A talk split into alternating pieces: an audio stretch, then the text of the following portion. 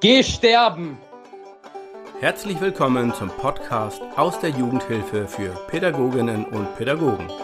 Viel Spaß mit eurem Host Felicitas Niederdorfer. Ich heiße dich herzlich willkommen zu einer neuen Episode des Podcasts Geh sterben, der Podcast aus der Jugendhilfe für Pädagoginnen. Heute geht es um die Käseglocke Einrichtung. Ich weiß gar nicht, ob du diese Begrifflichkeit kennst. Ich habe sie immer sehr gerne gewählt oder benutzt. Die Einrichtung im Verständnis einer Käseglocke, die über die Kinder und Jugendlichen drüber gestülpt ist. Du kennst ja diese Käseglocken, damit der Käse nicht so viel Sauerstoff bekommt. Und es ist eine große Glaskuppel und so kannst du dir dann die Einrichtung vorstellen wie eine Käseglocke, die über die Kinder und Jugendlichen drüber gestülpt ist. Aber was ist eigentlich damit gemeint? Naja, oftmals passiert es, dass unter dieser Käseglocke Einrichtung Dinge erlaubt sind, die vielleicht draußen nicht erlaubt sind, weil man davon ausgeht, naja, aber wir sind hier eine Einrichtung, das ist ja so. Also es kann passieren, dass unter dieser Käseglocke eine Art eigene Welt entsteht, eine Einrichtungswelt.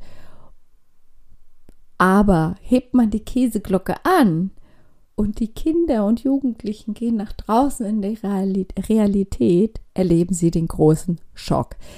Deswegen, also man kann die, oder sieht die Einrichtung oft als einen Schutzraum an und das ist auch richtig so. Das befürworte ich.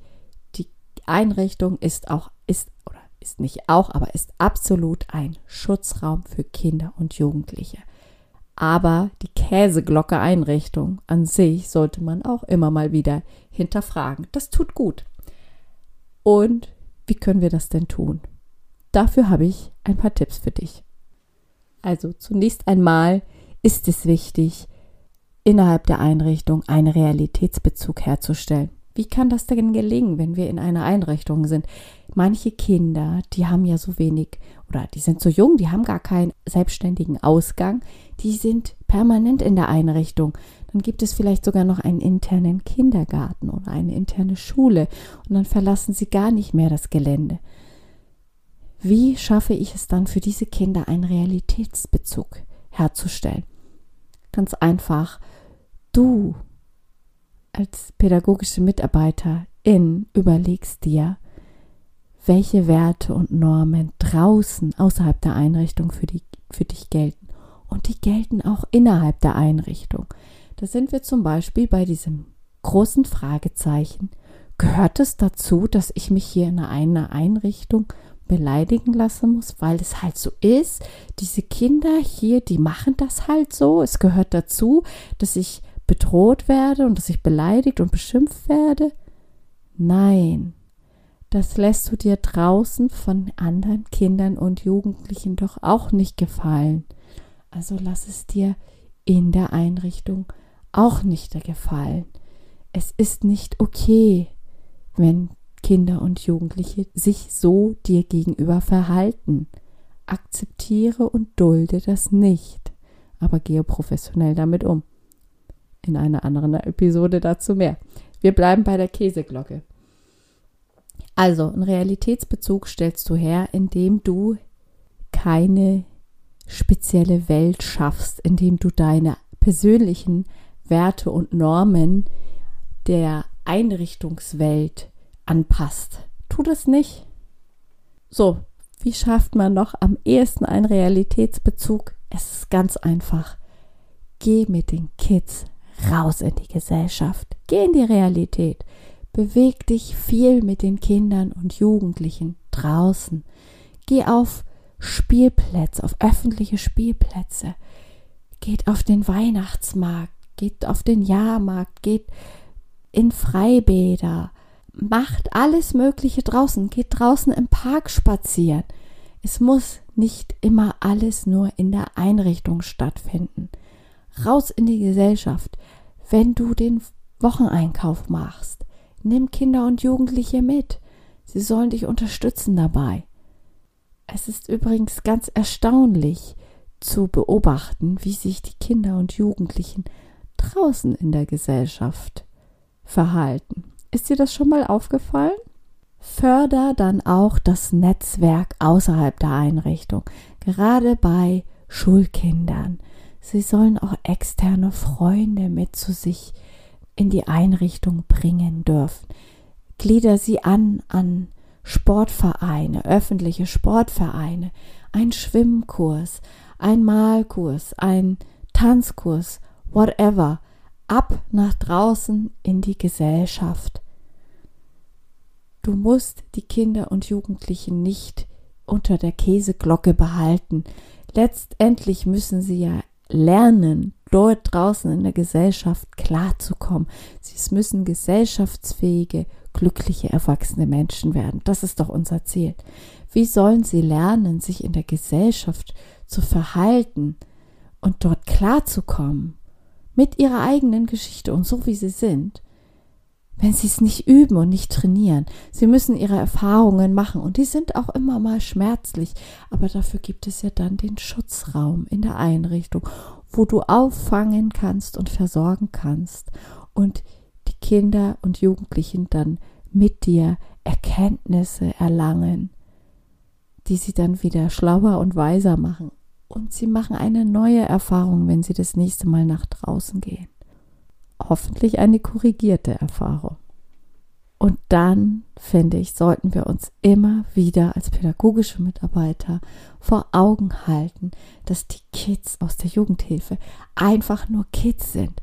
Und das ist auch so wichtig für SchülerInnen der Jugendhilfe an Regelschulen.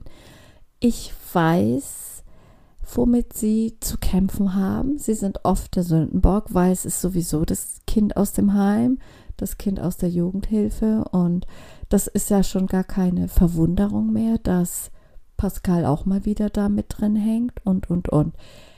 Die Kinder und die Jugendlichen in der Jugendhilfe, gerade die Jugendlichen spreche ich jetzt an, weil die Pubertät eine Lebensphase ist, in der man auf viel auf der Suche ist, bevor man überhaupt mal was findet und sich sehr viel ausprobiert.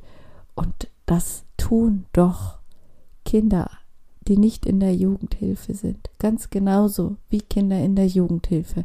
Wenn also mal ein Kind das erste Mal probiert zu rauchen, ein, ein, ein Jugendlicher der Einrichtung macht seine erste Raucherfahrung mit einer Zigarette, dann schlag nicht die Hände über den Kopf zusammen im Sinne von, oh Gott, jetzt äh, zeigen die anderen Kinder oder die anderen Jugendlichen, wie man hier raucht, Nein, das kann auch, das passiert doch auch draußen.